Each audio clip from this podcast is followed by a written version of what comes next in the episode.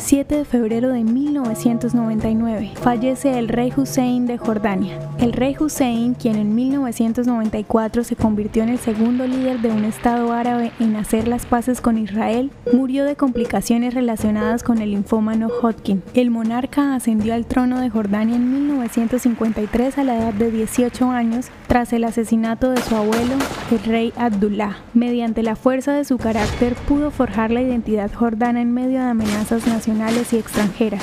Siguiendo la línea de su abuelo, mantuvo conversaciones secretas con sionistas e israelíes. Tenía una relación especial con Yitzhak Rabin de Israel y después de que Israel y la OLP, en concierto con el apoyo económico de Estados Unidos, acordaron los acuerdos de Oslo en 1993, el rey Hussein firmó el Tratado de Paz entre Israel y Jordania en octubre de 1994.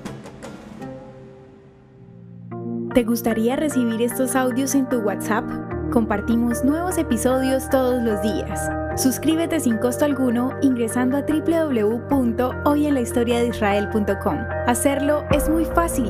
También puedes encontrarnos como arroba hoy en la historia de Israel en Instagram, Facebook, Spotify y otras plataformas digitales. Comparte este audio para que otros conozcan más acerca de Israel. Este proyecto es realizado por Philos Project. El contenido original de Hoy en la historia de Israel fue provisto por el Centro para la Educación sobre Israel.